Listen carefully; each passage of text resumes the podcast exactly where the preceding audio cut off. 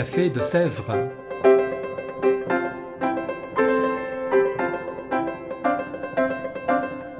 Au café de Sèvres, on discute philosophie et théologie.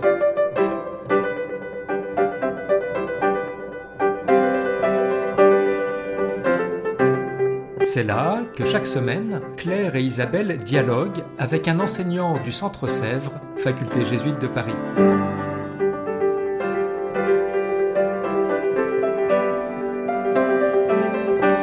L'émission d'aujourd'hui est animée par Claire Chastel.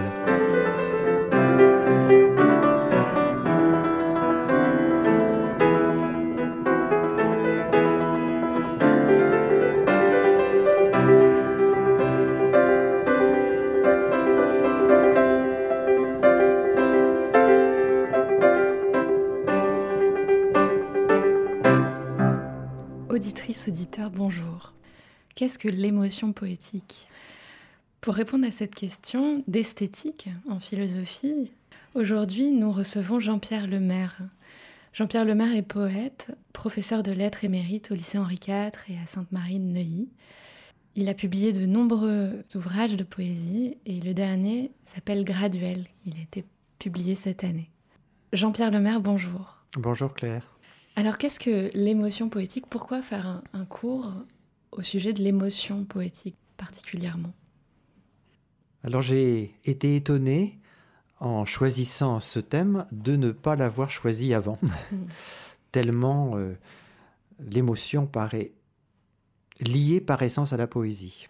Pour moi, on n'écrit pas un poème sans émotion. Voilà, mais il y a eu beaucoup de malentendus autour de l'émotion poétique. Dans les années 70, euh, c'était presque un gros mot de parler d'émotion poétique. euh, voilà, parce que ça paraissait synonyme de sentimentalisme, euh, d'immaturité, euh, ce qui contribuait malheureusement à confiner la poésie euh, dans l'adolescence, soit pour en écrire, soit surtout pour en lire. Bon, aujourd'hui encore, la poésie souffre de cette image qui la confine, je dirais, dans l'idée que c'est une expérience liée à une certaine immaturité, incapable de porter le poids d'une vie. Bon, alors que alors quelqu'un comme Ungaretti a rassemblé toute son œuvre sous le titre Vie d'un homme, ça dit bien que euh, la poésie peut embrasser le tout de l'expérience. Le sous-titre des contemplations, c'est Mémoire d'une âme. Donc voilà, la poésie est liée à l'émotion, mais la poésie est adulte. Est-ce que la poésie, elle souffre pas plus de, de, de l'idée qu'elle est difficile d'accès, justement, plus que du fait qu'elle est sentimentaliste aujourd'hui? Oui, et c'est une idée un peu étrange. Parce que, bien sûr, il existe des poètes difficiles d'accès, mais le langage poétique peut être très simple. Si vous lisez du Nerval, euh, en tout cas les poèmes des Audelettes, Une allée du Luxembourg, par exemple, où il raconte la rencontre d'une jeune fille, la compréhension est immédiate. Alors, je crois qu'effectivement, la disposition sur la page peut faire peur, parce qu'on se dit Ah, c'est de la poésie. Mais la poésie, en même temps, je dirais, elle devrait nous attirer parce que c'est un rapport direct au réel. La poésie ne passe pas par la fiction, contrairement au roman, contrairement, pardon Claire, au théâtre. la poésie ne, voilà, ne raconte pas d'histoire, elle dit directement le réel, c'est-à-dire ce qui nous arrive, ce qui nous arrive dans la vie. Donc, on devrait y aller voir, à mon avis. Et alors cette question de l'émotion poétique, euh, dans ce cours, vous allez partir de, de quels auteurs? Peut-être d'abord de quel auteur, le premier? Alors le premier que je voudrais aborder, c'est un poète du XVIe siècle, un lyonnais, Maurice Sèvres, qui a écrit notamment un, très beau recueil à la gloire de la femme aimée, d'Élie. Et je voudrais l'aborder, ce recueil, parce que l'émotion de la rencontre a déterminé pour lui à la fois toute sa vie et euh, la forme poétique qu'il a choisie. Toute sa vie parce que à partir du moment où il a reçu le trait de l'archer qui venait des yeux de la femme aimée. Eh bien, comme il le dit, en sa beauté gît ma mort et ma vie. Voilà. Sa vie est devenue une sorte de lieu clos où souffrance et joie se confondent. Euh, il met au début de son recueil souffrir, non souffrir, et c'est une formule qu'il reprend à la fin. Et vie et mort se confondent. En sa beauté gît ma mort et ma vie.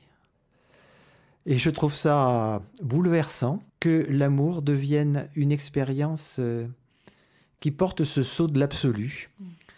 Donc oui, bien sûr, il y a émotion. Euh, auparavant, il disait euh, Libre vivez en avril de mon âge. Et voilà, jusqu'à la rencontre. Mais c'est une émotion qui a marqué, en quelque sorte, toute sa vie et toute son œuvre. Euh, il écrit des poèmes qui sont des dizains décasyllabiques, donc euh, des carrés de dix unités de côté. Et ce carré montre bien que c'est un lieu où l'on demeure. Ce n'est pas un lieu dont on cherche à s'échapper. C'est un peu la licorne dans son enclos, comme on le voit euh, dans la dernière des tapisseries de la Dame à la licorne au musée de Cluny. c'est un, lieu qu'il veut garder, euh, en tout cas euh, enserré. Quoi. Lui, son endroit de poème, c'est un lieu où il veut garder l'amour et l'émotion. Voilà. Euh, voilà. Et après, du coup, après lui? Alors après lui, eh bien, je, j'évoquerai sans doute Nerval, dont on parlait tout à l'heure. Voilà, lui aussi a eu sa vie totalement marquée donc par la rencontre de Jenny Colomb, une actrice dont il était amoureux. Mais c'est une rencontre qui s'est superposée à d'autres qui viennent de l'enfance. Et pour composer la figure unique d'une femme, alors d'une femme qu'il a perdue, puisque Génie Colomb euh, est morte, mais qu'il tente de retrouver par la poésie. Et la poésie est une sorte de rite pour lui, où en passant par le mythe, le mythe d'Isis et d'Osiris par exemple, il tente de retrouver en quelque sorte l'éternité de cet amour. Parce que pour Nerval, le temps est quelque chose de cyclique qui ramène l'ordre des anciens jours, comme il dit. Ce cycle euh, du temps qui ramènera la figure de la femme aimée, ou d'ailleurs la figure de la femme aimée se superposera, je dirais, à celle de toutes les femmes qu'il a rencontrées pour composer une figure unique. C'est ce qu'il évoque dans son récit Aurélia et ce qui imite en quelque sorte ce cycle du temps qui lui permet de retrouver la femme aimée, de se retrouver lui-même d'ailleurs dans son essence d'amant éternel. Un poème commence par La treizième revient, c'est encore la première, euh, par imitation du, de l'heure marquée sur le cadran des horloges, où effectivement la treizième heure, mm. c'est la première. Et cette forme cyclique, ce qui la reproduit, ce qui permet de la vivre en quelque sorte d'avance, c'est le poème. Cette chanson d'amour qui toujours recommence, comme il dit dans voilà l'un des poèmes des chimères. Mais l'émotion poétique, c'est toujours une émotion amoureuse? Non, bien sûr. Voilà, je, nous parlions tout à l'heure d'un petit haïku japonais. Mm. Alors là, c'est un poème de printemps. Comme il est très court, trois vers, hein, je peux le citer à nouveau. Un pétale tombe et remonte à sa branche. Ah, c'est un papillon. voilà, ce A, c'est toute l'émotion poétique. Les Japonais, je crois, parlent, justement du A des choses. Qu'est-ce que c'est? Ah bah, Il faudrait, faudrait écrire un poème euh, pour en rendre compte. Je crois que c'est la surprise devant quelque chose qu'on n'attendait pas et qui rejoint chez nous quelque chose de très profond. Vigny euh, le dit à sa manière, mais alors c'est un peu avec l'éloquence romantique, mm. mais ça dit bien quand même ce que c'est que l'émotion poétique. Aimer ce que jamais on ne verra deux fois. Voilà, c'est ce moment unique, et c'est ça qu'essaie de restituer la poésie. Un moment unique qui rejoint l'unicité du moi, qui rejoint l'unicité du lecteur. La difficulté, c'est qu'il faut dire cette émotion unique avec des mots qui sont les mots de tous les jours, les mots de tout le monde, donc des mots universels. Voilà. Conjuguer l'unicité et l'universel, c'est tout le travail du poète, je crois. Mais il y a un savoir-faire derrière. Est-ce que c'est que l'émotion est-ce qu'il y a une autre dimension peut-être, la réflexion Alors oui, bien sûr, parce que entre le moment où on éprouve euh, l'émotion et le moment où on essaie de la transmettre, de la faire passer, il y a tout un temps, un temps de réflexion. D'où me vient cette émotion? Comment étais-je quand ça m'est arrivé? Qu'est-ce qu'elle a déterminé en moi? Un Sèvres, dont on parlait tout à l'heure, commence son poème par Libre vivez en l'avril de mon âge. Voilà, c'était le printemps, c'était une sorte d'Éden, jusqu'à ce que la rencontre amoureuse fige le temps. Et dès ce jour, continuellement, en sa beauté, gît ma mort et ma vie. Donc il y a un avant, propice donc euh, à une réflexion. Il y a aussi toute une réflexion sur les moyens du langage pour restituer cette émotion. Et le poète se plaint régulièrement, surtout les poètes de la modernité, bah, de l'inadéquation de ce langage. C'est Bonnefoy qui essaie d'évoquer la figure de son père dans un poème très émouvant. Hein, c'est dans Les planches courbes. Et chaque strophe se termine par euh, je, ne sais que dire, je ne sais comment dire. Et il termine son poème en disant euh, j'aurais barré cent fois ces mots en vers, en prose, et je ne peux faire qu'ils ne remontent euh, en moi. Donc il faut écrire. Mais l'émotion poétique est un défi au langage, parce qu'elle elle précède le langage, qu'elle le déborde, et le langage fidèle, je crois, doit aussi parler de son inadéquation, de son impuissance. Un poète, quand il commence à écrire, est toujours un alphabète. Et dans la poésie plus contemporaine, on, retrouve cette... Euh, enfin, vous l'avez déjà évoqué, mais par exemple chez Philippe Jacotet, on en a parlé tout à l'heure, mhm. euh, comment ça se manifeste, cette émotion poétique, et, le rapport qu'il a du coup au langage euh, qu'il développe, lui Alors, Jacotet est éminemment le cas, justement, où la poésie se fait réflexion, toujours en vue de l'émotion poétique. On ne perd jamais de vue le cerisier rouge qu'il a aperçu au bord d'un champ, ou les eaux euh, du torrent qu'il a entendu, euh, ou bien le son d'une cloche euh, d'un couvent à Vêpres qu'il a écouté dans la campagne autour de Grignan.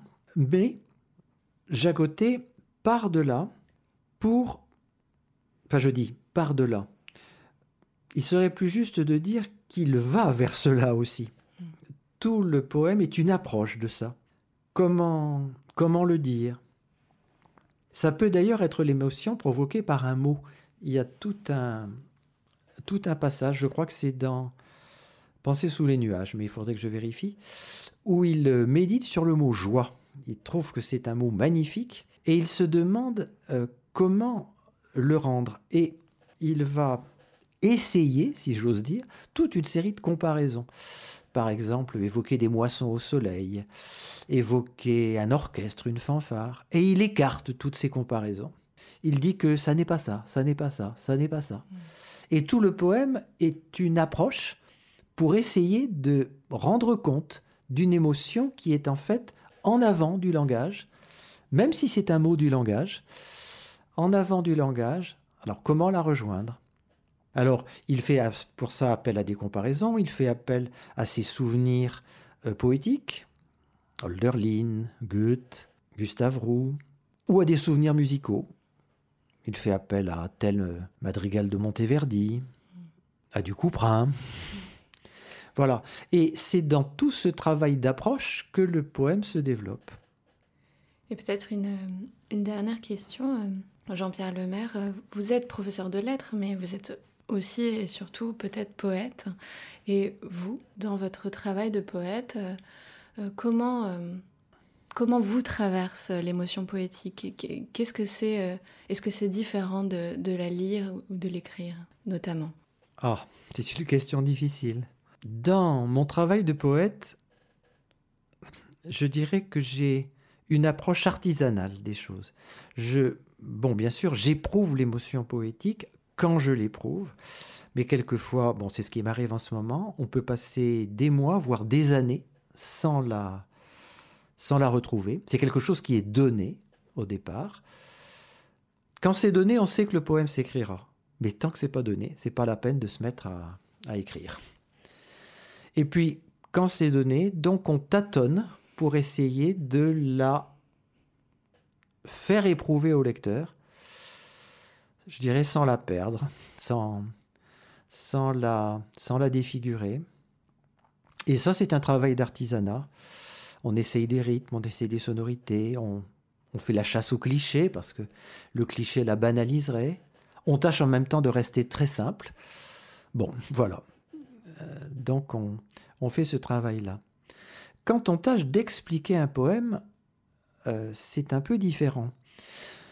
On essaie aussi, comme en écrivant un poème, de la faire ressentir euh, aux, étudiants. Mais le poème est déjà écrit. Donc c'est une grande facilité. Le poème est déjà écrit et on essaie simplement, en expliquant le poème, de remonter à travers les mots du poète à la source qui l'a inspiré. On doit, c'est comme ça que je concevais mon travail de professeur.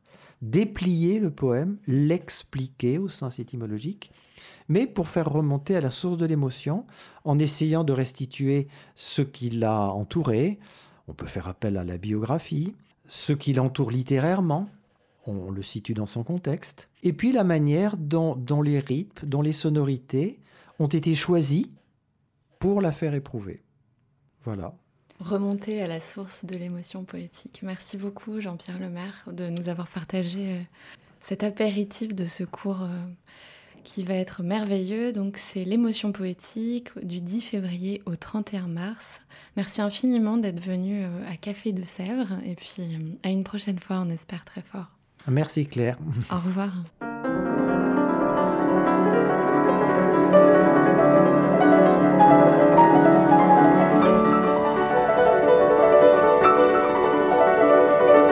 Vous écoutiez Café de Sèvres, le podcast du Centre Sèvres, Faculté jésuite de Paris, en partenariat avec RCF.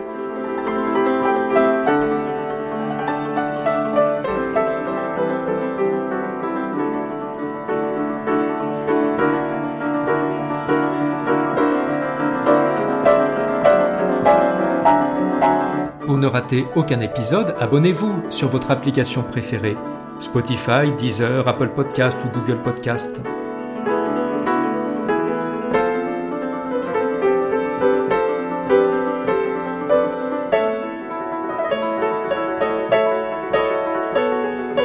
Et sur notre site internet www.centresèvres.com, découvrez l'ensemble de nos cours et conférences en philosophie et théologie. À bientôt!